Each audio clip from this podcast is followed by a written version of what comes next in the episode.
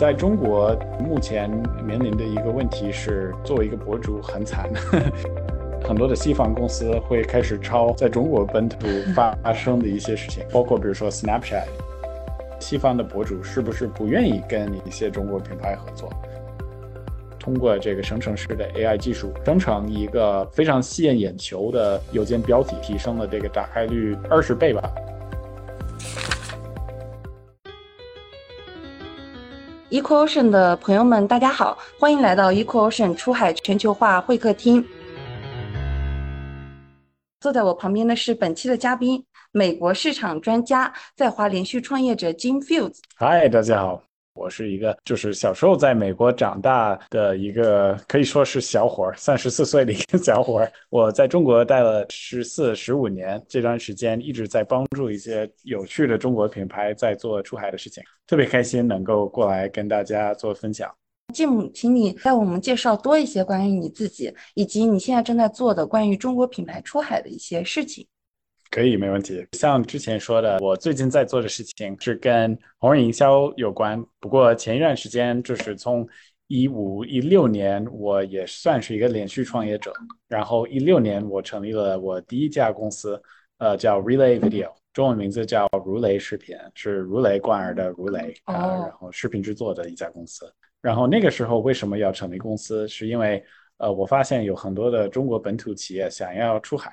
但是出海过程当中，他们很多会缺少一些，特别是在这个创意视频层面的一些材料。因为如果假如说一个中国公司想要在北美市场、欧欧洲市场或者一些其他的市场去做推广，不一定能够在中国本土来执行拍摄，拍一个就是当地市场的人民还会还会比较欣赏的一个影片。所以决定做那件事情的原因，是因为我觉得，首先以第一个原因是我学学的专业也是跟影片制作有关。哦。第二方面是因为我也是从小特别喜欢科技产品，所以就是我们就帮助呃主要帮助的这个核心的客户群体是一些中国科技公司，帮他们拍一些宣传片。嗯。嗯，然后再往后的话，大概在二零二二年、二零二一年，慢慢的意识到就是要开始做自己的内容，决定成立一个 YouTube 的频道，叫 GRTR Greater，开始不断的做内容，关于这些过程当中就是。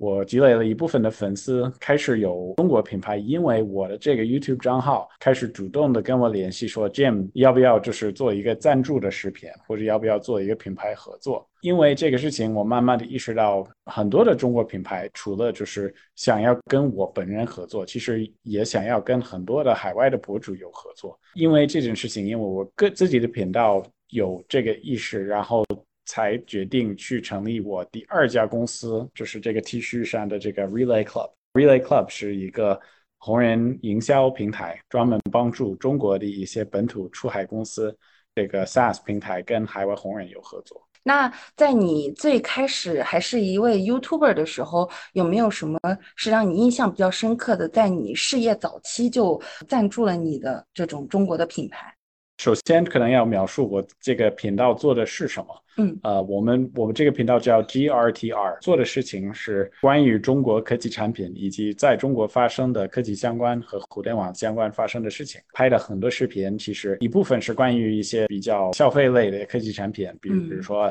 一个投影仪的测评视频，或者一个耳机、一个手机这种测评视频。还有一方面是关于一些社会上的现象，或者关于一些。大规模类的一些设施，比如说我拍了一个节目，是美国的这个五 G 的整体的国家系统，以及中国的这个五 G 系统。因为我发现，就是在中国非常普遍的一个场景，是你有非常快速的一个五 G 的信号在手机上。对。但是经常就是我作为一个土生土长的加州人，我回到硅谷，我发现，在那么科技就是含量那么高的地方，我手机经常。掉线，而且有时候它还是显示五 G 是有，而且是有五个 bar 在那个整体的屏幕上面显示是有满满有信号，但是还是连不上。或者假如说看一个幺零八零 P 的一个视频在 YouTube 上，还是发现很卡或者下载很慢。所以就是因为这个事情，我拍了一个视频，那我把这个视频放在我的 YouTube 上，就是轮到你的问题，就发现作为一个就是 YouTuber。做一个就是拍视频的人，在现在二零二三年，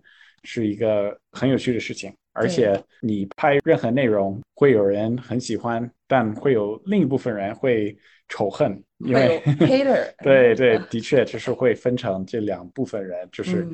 我之前可能意识到会有一一部分人可能会比较喜欢你，部分人可能是不喜欢或者就选择不看。嗯，但在网上大家都很极端，要么爱上你，要么恨你，就像你说的，就是很多的 haters 会冒出来。是，对。那涉及到就是一开始你问的问题，关于就是我怎么意识到中国公司他们在这整体的生态是什么样的角色？我觉得在做这件事情过程当中，我会慢慢的得到很多的来自中国公司的合作意向的一些邮件。他们发来的邮件经常是存在，当然是有一些是好的，但有一部分是涉及到一些比较奇怪的措辞或者 比较奇怪的语语语法。可能有的公司是直接用那个百度翻译，然后。他们想发的内容就是直接从中文翻译成英文，但翻译出来的英文还是给你的感受还是有点奇怪，对吧？是的。所以就是经常得到这些邮件，慢慢的发现，嗯，很多的品牌不是特别懂他们想要触达的一些红人，这是会慢慢的导致一些很尴尬的情况。因为我也遇到过一些其他的博主，非常明确，他们可能就是一个美食博主，但如果他们得到一些合作意向的邮件。跟他们做的事情完完全全没有任何关系，他们会感到心里不舒服。这个是在中国品牌也好，海外品牌也好，可能可能要慢慢的学习怎么样去找到更适合他们的一些博主。那 Jim 就是在你来到中国之前，你来刚刚也说有十四五年了，嗯，你来到中国之前，其实你对于中国品牌大体上是一个什么样的印象？我觉得中国品牌的速度和发展。在这个时间之内，真的是超级快。我第一份工作是在诺基亚，他们就是当时做的事情是，他们有一个研发中心在北京。我我当时生活在北京，我在那边的时候，其实做的事情是拍一些宣传片，拍一些视频内容，关于他们研发在研发的一些产品。当时是把这个整体的概念说的简单一点，是帮一个西方的公司进入中国市场，然后慢慢的在国网一段时间。在大概二零一五、二零一六年，有一个很明显的转折，是开始有很多的中国公司在开始出海。同时，还有一个很有趣的现象是，很多的西方公司慢慢的意识到，在中国发生的事情，以及在中国发生的一些就是商业模式也好，或者科技产品也好，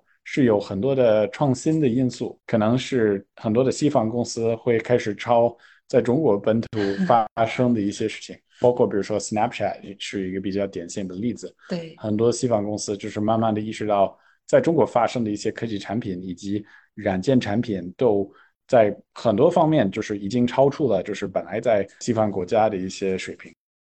那 Jim，刚刚你也有说到，就是你最初想要帮助这个中国品牌去，呃，找到合适的海外的 KOL 去做这个品牌的传播，嗯，呃，这算是你这次创业的一个初心，嗯，那你接触海外 KOL 也比较多，你有没有从他们那里感受到他们对于跟中国的品牌合作这件事情普遍有一些什么样的看法？嗯。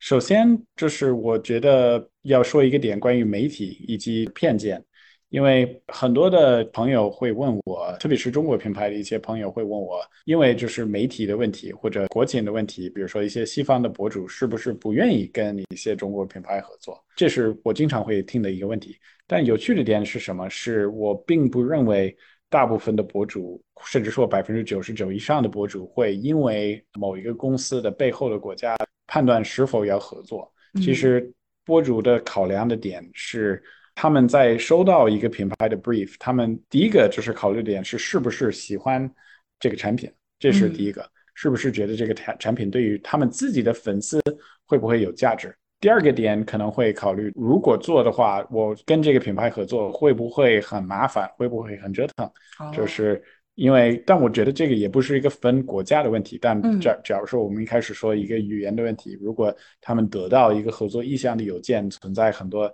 语法问题，不是说不想合作，因为有语法问题，但可能会觉得如果合作沟通这件事情会变得很麻烦。所以就是我们一般就是遇到这些问题，我我一直会建议负责这个海外合作的这些同事，要么请一个。对于这个海外红人的比较熟悉的同事，或者最好就是有一定的文化和语言的背景的同事，比如说在海外上过学。听起来其实是非常纯粹的，还是回归到博主他自身的定位跟我们品牌的价值观是不是匹配？没错。然后产品对他的粉丝是不是有？足足够的价值。那你自己做过一个 YouTuber，然后你现在也接触到大量的这个社交媒体上面的 KOL。如果以美国为例，或者说就海外普遍的国家来说，这些 KOL 他们在推广产品或者品牌的时候，跟你在中国看到的这些网红他们的方式有一些什么差异吗？是。首先是要理解，就是这不同的市场以及平台的特性会跟这个网红的行为有很大的关系，然后再包括这些平台的算法也会影响到这个网红的合作的一些游戏规则。在中国目前面临的一个问题是，作为一个博主很惨。比如说最近，呃，我相信我们有一些就是听众们知道，在 B 站上有一些人是停更，然后停更，对，就是这个。这个是为什么呢？是因为他们其实自己也是呃劳动者，他们作为呃在这些平台做高品质的内容是一个很折腾的事情。我自己知道，在这个做 YouTube 一开始做 YouTube，我给自己一个承诺，是一年之内我拍五十二条影片，每一个礼拜出新的一条视频。经过这个，我发现拍一条视频很难，从策划、写剧本、安排道具、安排拍摄场地，而且就是比如说。拍摄设备，然后剪辑加动效，这乱七八糟的，这些都是非常复杂，这些都是需要时间的。那么你做这一套，也如果就是不会不会赚钱，也很对于他们来说是比较比较难搞的，因为毕竟是这是你需要花钱的一个时间精力。那如果你不会就是有其他的利润的来源，你就很被动，对吧？你最终还是要 破产了，对吧？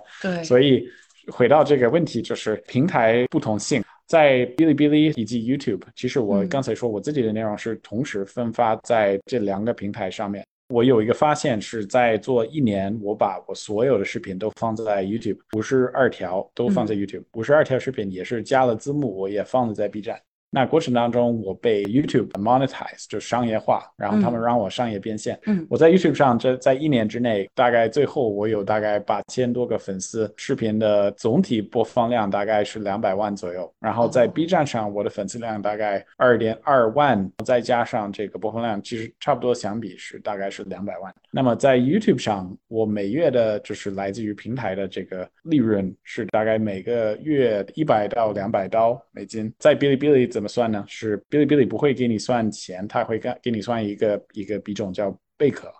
我我我赚了很多贝壳，我我以为我赚了很多钱，你猜我就是赚了多少？YouTube 的二分之一，就是这是呃对，就是 YouTube 上可能是一年就赚了一千刀左右。那哔哩哔哩上面有一两千人民币吗？两百人民币，五十二个视频，对对对，两百万的播放量，是是是，所以这是说明什么呢？是背后的算法以及就是游戏规则是不一样的。YouTube 上面，呃，游戏规则有意思的点是，你拍一个比如说十分钟的视频，YouTube 会在视频上面不断的。自己会增加一些中间的广告。假如说你在反复播放一个视频，中间两分钟、四分钟、六分钟会插入一些广告，它这平台会加上。有人在看你的视频，他们也必须得看，除非他们买了 YouTube Premium，他们可以避开这些广告。如果有人在看，这个广告方也会出一部分钱。YouTube 这个平台会百分之五十的这个利润直接转给这个博主。虽然这些广告很烦，但这是支持这个。博主自己本身可以赚钱，对吧？他也不需要做什么，他就是把好的内容放上去就行了，然后他可以赚钱。哔哩哔哩是不一样的，在上面它不支持就是插入广告、片头广告、片尾广告。因此，如果你作为一个博主，你想要赚钱，当然他们有这个贝壳的系统，但说实话，这个贝 壳系统可以忽略不计。对。导致了一个情况是，如果你想要在 B 站去变现，你必须得主动的去跟品牌方去合作，或者你加入一个 MCN 的机构，然后品牌方会通过他们来找你。但是这个导致很多的尴尬的点，就包括很多的广告方以及博主本身就是不会很透明的去说，OK，我在拍的是一个广告。其实我了解到 Relay Club，你们现在有呃 YouTube、Instagram 还有 TikTok 三个平台的覆盖哈。那你可不可以跟我们讲一讲另外两个平台的 KOL 的一些？内容形式的偏好可以。首先就是我我先讲，就是关于 TikTok。TikTok 就是一个非常热门的一个话题，然后包括在这个出海的圈子，我其实我也看了，就是今年夏天会有很多的 TikTok 的活动，也会有大家都对于这个平台非常感兴趣。TikTok 其实有几个点要注意，第一个是分成利润给这个创业者，很多的人在上面很难通过作为一个 TikTok 的博主来赚钱。除非你有非常多的一些粉丝，或者你可以通过这个品牌的合作，但这个平台本身的分成并不算一个很大的一个就是赚钱的形式。第二个是关于这个平这整体的平台的适用性以及人群，还是偏年轻一点的。比如说跟 YouTube 相比，YouTube 可能是覆盖的人群是更广泛，包括我爸爸妈妈那一代美国老叔叔阿姨，呃，他们还是在使用 YouTube。而且 YouTube 不仅仅只是一个娱乐的平台，You YouTube 可能更多也是包含很多的干货内容或者一些知识类的内容。假如说你家里某一个水管坏了，很多人会用 YouTube 来解决这种日常的一些问题。但 TikTok 完完全是一个娱乐的，一些梗，有一些跳舞，有一些就是把比较火的一些美剧的片段，就是筛筛选出来，然后做一些二次剪辑，所以它完全就是娱乐类。呃，那对于可能听众们比较好奇是关于就是对于出海品牌的价值是什么？有几种，一种是确的确还是可以做品牌合作，不过有几个。几个问题，第一个问题是，如果我在或者我或者就是任何一个 TikTok 的用户在用这个平台，他看一个视频跟某一个博主的粘性 stickiness 没有那么强，通过这种形式做品牌赞助这一类的很难涉及到变现，只有几个方式是比较好的。第第一个是关于直播带货，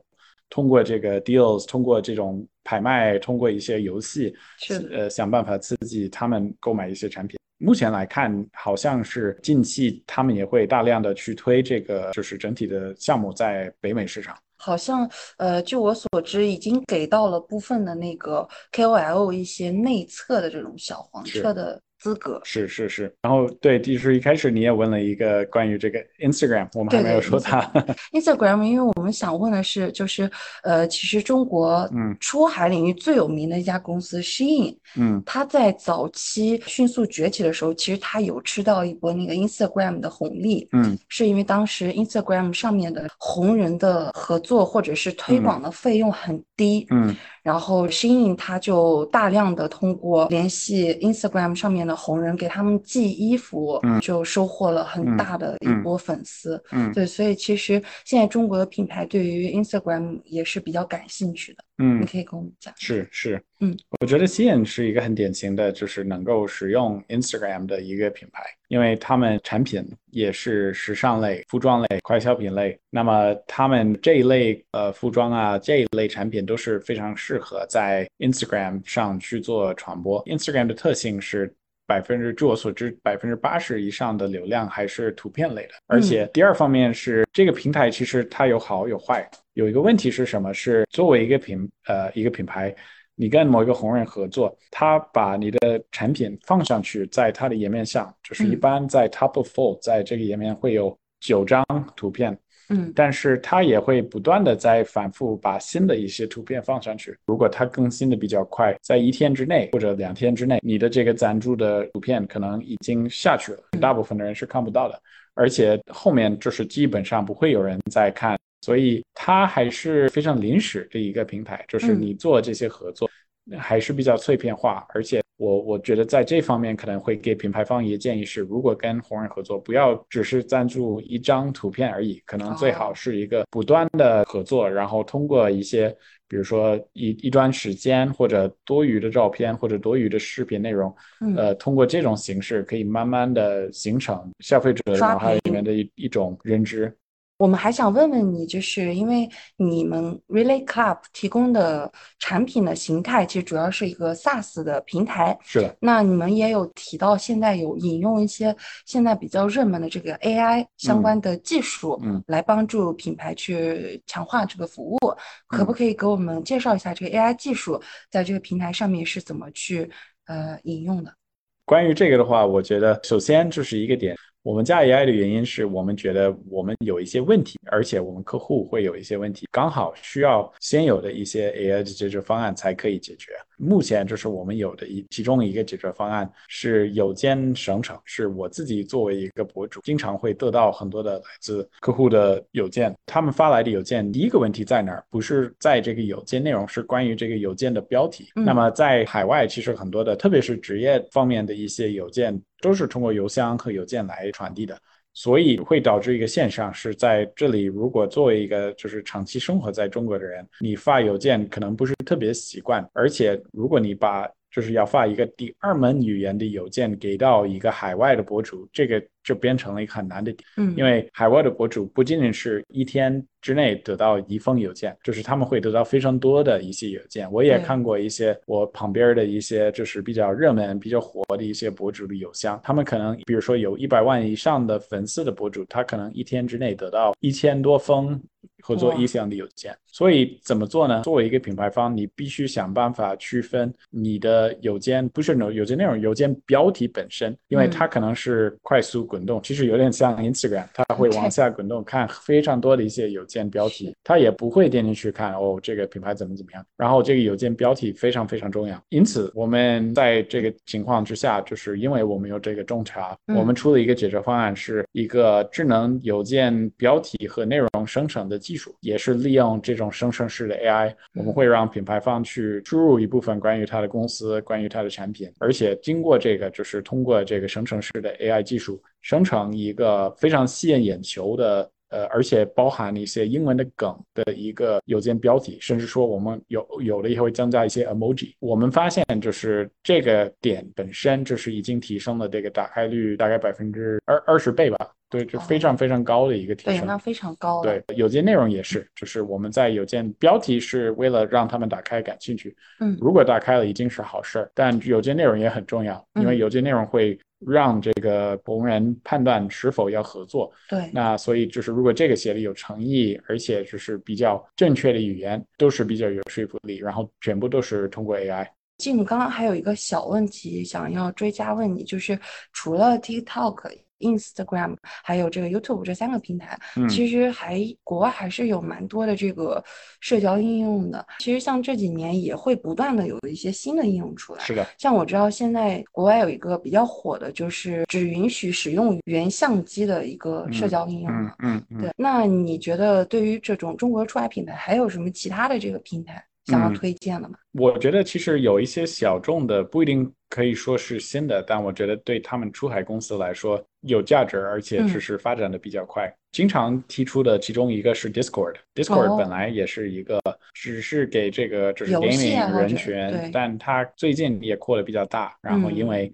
包括比如说 Mid Journey 这种呃生成式 AI 的解决方案，也是是用这个 Discord 来跟他们对一些用户进行沟通的。这种这一类的很相似，中国最早有的像贴吧的这种 forum BBS 的一些网站，然后还有一个是 Reddit，Reddit 也是一个社群类的，有帖子可沟通的，然后它也是一个非常好的小众的嘴类的一个，因为 Reddit 不像比如说我们刚才形容 TikTok 以及 Instagram，它其实把整体的社群不是放在一块儿，它是分成很多的小的社群和群体，所以你对某一个非常非常垂直的一个小小的领域。都会有一个实权，呃，全球的人民也是跟你一样喜欢某一个特别就是小众的一个话题，嗯，然后你心里会很爽，因为你可以跟一些就是终于能够找到一些像你那样的那么奇怪的人，也是跟你喜欢同样的一些话题。然后对于品牌方来说，价值在哪里？很多的其实我们会在中国遇到的公司也是做很多，比如说亚马逊的产品。